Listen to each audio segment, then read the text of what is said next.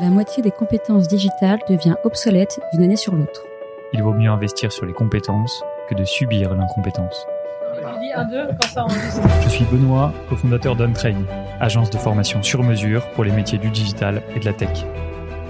Avec l'Avant-Garde, on vous propose de rencontrer nos trainers, ceux qui font le succès de nos formations, ceux qui ont un temps d'avance.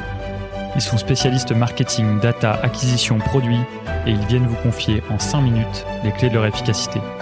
Ce sera court, concret, et ce sera utile demain. Bonjour à tous et bienvenue dans un nouvel épisode de l'Avant-Garde.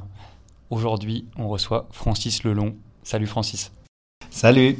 Super content de te recevoir Francis. On va parler no code et on va parler no code avec euh, le pape du no code, avec Allegria. Peut-être qu'en intro, est-ce que tu peux te présenter Francis et nous dire un peu ce que vous faites chez Allegria? Oui, bah bonjour à tous. Euh, tout d'abord, euh, merci de me recevoir. Ravi de faire cet échange avec toi. Écoute, euh, pour me présenter rapidement, peut-être d'abord, euh, effectivement, bah, quelques années d'entrepreneuriat derrière moi maintenant. Euh, les cheveux gris et la barbe grise ne trompent plus. J'ai fait ma première boîte en 99. J'en ai fait une quinzaine depuis. La plus connue d'entre elles étant sans doute sarenza.com que j'ai créé en 2001-2002.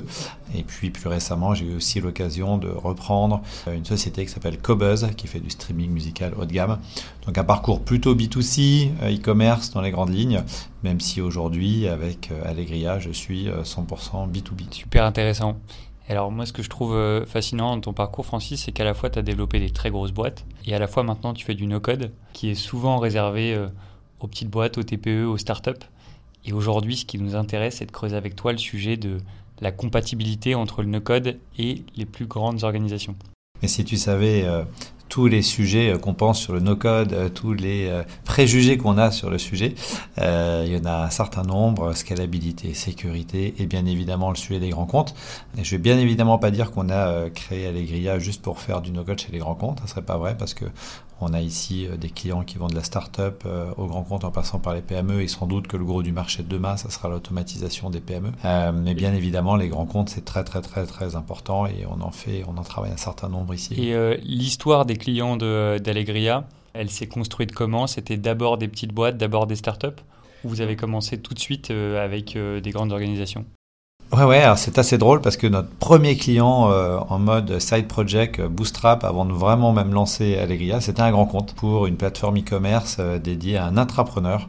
Et on a très vite compris qu'avec le no-code, on serait sans doute capable de challenger pas mal les grandes agences en place. Ok, super intéressant. Et tu aurais peut-être un cas concret à nous partager sur euh, une, pertinence de projet no-code dans une grosse boîte Ouais, euh, celui-ci est assez d'ailleurs, euh, je pense, emblématique de ce qu'on fait aujourd'hui.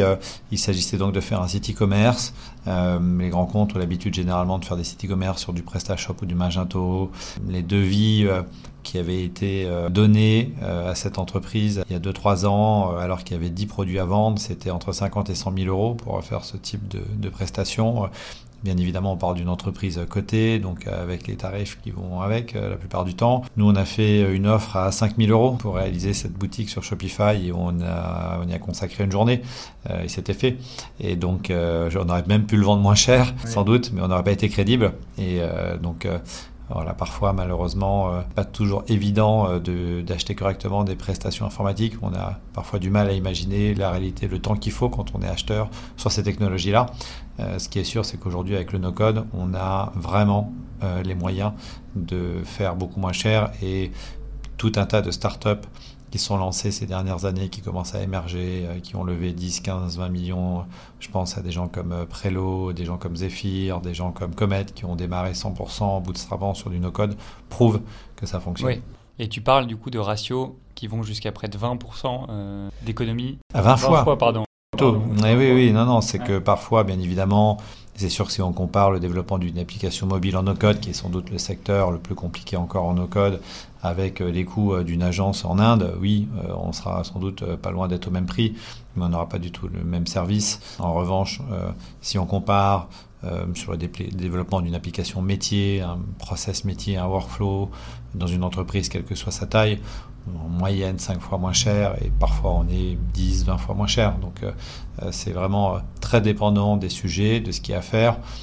c'est ce qu'on appelle, nous, cette grande tendance de fond de l'automation as a service. Mm. Et on essaye d'être le plus efficace possible là-dessus. en fait, on gagne des deux côtés. D'abord, on gagne parce que la personne qui va faire va aller plus vite et on gagne parce que la personne qui va faire est moins chère ou moins en tension tout en restant dans des niveaux de salaire bien évidemment euh, tout à fait attractifs. Euh, l'objectif c'est pas d'aller euh, vendre des makers no code à 10 euros de l'heure.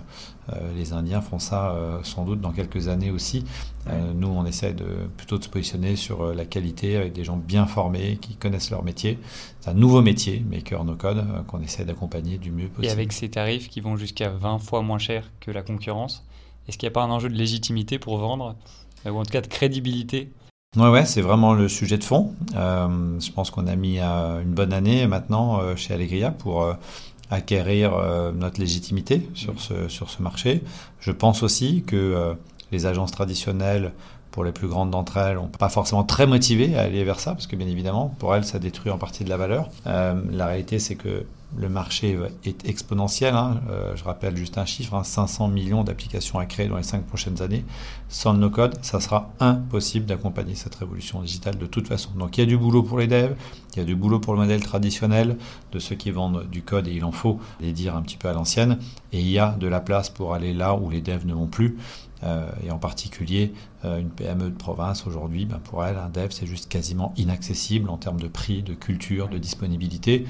Et le no-code est là pour les accompagner. Et quand je parle de PME, je parle de boîtes qui font de 1 à 500 millions de chiffre d'affaires. Donc euh, vraiment, c'est très large. Et vous avez une super croissance. Euh, tu me disais euh, avant de démarrer le podcast que vous étiez 60 aujourd'hui. C'est ça, oui. On était 3 il y a un an et 3 mois. ça va vite. Ça va très très vite, ouais. J'imagine qu'il y a des gros enjeux de recrutement. donc de ce que je comprends, chez vous, le développeur, c'est un no-code maker. Qui est-ce que vous recrutez pour être no-code maker? C'est quoi le profil type?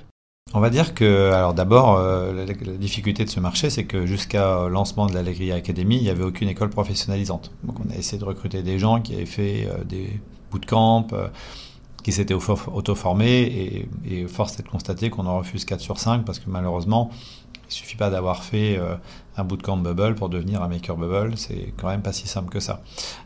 les deux profils qu'on a le plus aujourd'hui sont soit des gens qui viennent du dev, mais qui se sont rendus compte en cours de route que ce n'était pas fait pour eux, mais qui ont cette connaissance, cette capacité à comprendre ce que c'est la construction d'une application complexe. Oui, c'est intéressant. Nous, on, a, on développe nos codes chez Untrain et euh, quasiment tous nos profils de nos codes sont passés par Epitech avant, donc ont une, une formation assez euh, costaud. C'est ça. et c'est vrai que ça les aide beaucoup, j'ai l'impression, à comprendre la mécanique derrière les outils. Exactement, hein, c'est ce que Liu, le patron d'Airtable, appelle les software builders. Euh, c'est comme apprendre à jouer de la guitare sans passer par le solfège. Il n'empêche qu'il faut jouer de la guitare. Et donc, euh, ça nécessite un certain nombre de compétences. Euh, la deuxième catégorie qu'on voit beaucoup, c'est des gens qui étaient plutôt côté UX, UI design, faire du Figma, à faire des maquettes, à faire des interfaces, et qui, étaient, qui s'arrêtaient là, quelque part, et qui ont eu envie d'aller plus loin sans apprendre à coder.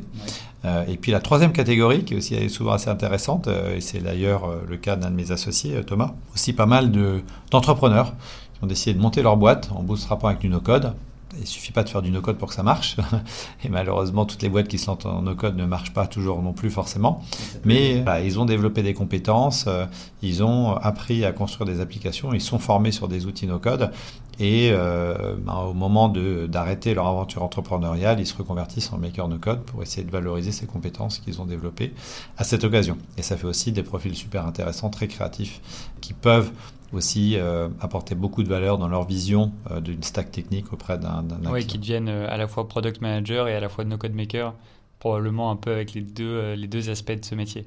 Ouais, c'est ça. Et puis une, dimension business aussi, qui peut parfois manquer à un développeur traditionnel. Et d'ailleurs, je pense que c'est ce que la plupart des gens reprochent au métier de développeur, c'est que, bien évidemment, heureusement, la grande majorité s'éclate dans ce qu'ils font, mais il y a aussi Parfois, être maker euh, dans des euh, grandes ESN, euh, bah, c'est passer deux ans à faire des bouts de code sur un projet dont on est juste un tout petit maillon dans la chaîne. Dans le métier du maker no code, généralement, c'est des équipes de deux, trois personnes orientées résultats, font tout de A à Z, qui ont une vision globale. Et ça, c'est super excitant. Super clair. Et alors, si on revient au, sujet, au premier sujet de notre conversation, tu parlais en application dans des grandes organisations en application no-code du e-commerce par exemple, développement de plateforme e-commerce.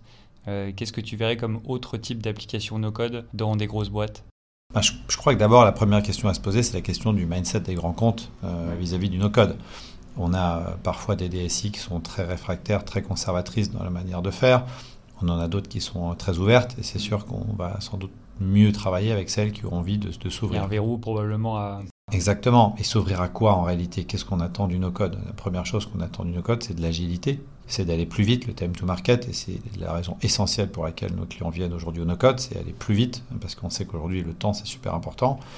Mais c'est aussi euh, la volonté de redonner la main aux gens du métier et de ne pas laisser euh, systématiquement que la DSI euh, face à la pénurie de dev. Je pense qu'il n'y a aucun DSI qui se plaît à avoir son backlog rempli euh, jusqu'à la lie et qui a envie aussi d'apporter du service à ses, utilisateurs. Nous, on croit beaucoup au grand remplacement, mais au grand remplacement de Word, Excel, PowerPoint par les outils no-code. Et il est temps de donner d'autres types d'outils aux gens du métier pour leur permettre d'être plus autonomes. Nous, ce qui nous plaît bien généralement, et ça fait souvent écho euh, dans les grands comptes, euh, la première chose qu'on leur dit généralement, c'est testez-nous sur les 30% euh, du bas de funnel du backlog.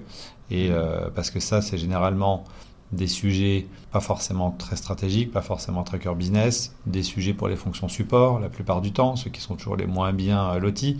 Et, là, on peut vraiment s'éclater sur ces sujets. Et on se parle de quels outils dans ces cas-là? Alors là, il y a toute une ribambelle d'outils euh, possibles, euh, de Airtable maintenant, qui est de plus en plus euh, validé par un certain nombre de DSI depuis que c'est certifié SOC 2, en passant par Notion, bien évidemment. Plein de grands comptes sont en train de passer sur Notion. On a un certain nombre de use cases, d'ailleurs, de remplacement de Confluence par Notion qui, qui fonctionne très très bien. C'est du Shopify dans la partie e-commerce. Ça va être du Uncork sur les grands comptes, plutôt orientés santé, banque, finance. Microsoft, bien évidemment, Power Apps, pour les euh, grands comptes qui sont euh, full Microsoft. Donc euh, on, est, on a fait un choix très fort au début d'Allegria qui a parfois été contesté ou mal compris, qui était de se dire qu'on voulait être multi-tool obligatoirement, et c'est ce qu'on a essayé de faire. Super. Eh ben merci beaucoup Francis, ça nous éclaire vachement sur la compatibilité du no-code dans des environnements où a priori c'est pas là où c'est le plus accueillant et, pourtant ça fonctionne. Est-ce que peut-être que pour nous éclairer encore davantage sur le sujet, tu as euh, euh, des, lectures, des podcasts, des articles qui euh, permettent de s'inspirer un peu de nouvelles méthodes no-code, de connaître les nouveaux outils oui, alors malheureusement, il n'y a pas grand-chose encore d'écrit. il y a une communauté anglo-saxonne, MakerPad, qui, est très bien, bien évidemment. Et puis il y a No Code France chez nous, qui sont plutôt orientés quand même Citizen Maker. Hein. C'est très difficile de trouver aujourd'hui euh, de la documentation sur le sujet du, no-code. Si je devais peut-être plutôt vous partager une de mes dernières lectures qui m'a beaucoup appris, c'est euh, euh, le livre de Mark Roberge, le, le, VP Sales d'HubSpot, qui s'appelle The Sales Acceleration Formula. C'est HubSpot, c'est pas tout à fait du no-code, mais quand même, HubSpot, c'est un outil qu'on pourrait quasiment mettre dans les outils no-code, avec Pipedrive et quelques autres et euh, son approche euh, extrêmement bien documentée, extrêmement pragmatique de euh, la manière de vendre était super intéressante. m'a beaucoup appris ces dernières. C'est le, livre qui m'a le plus marqué l'année dernière. Super, bonne lecture à venir. Merci beaucoup Francis. Merci à toi. À bientôt.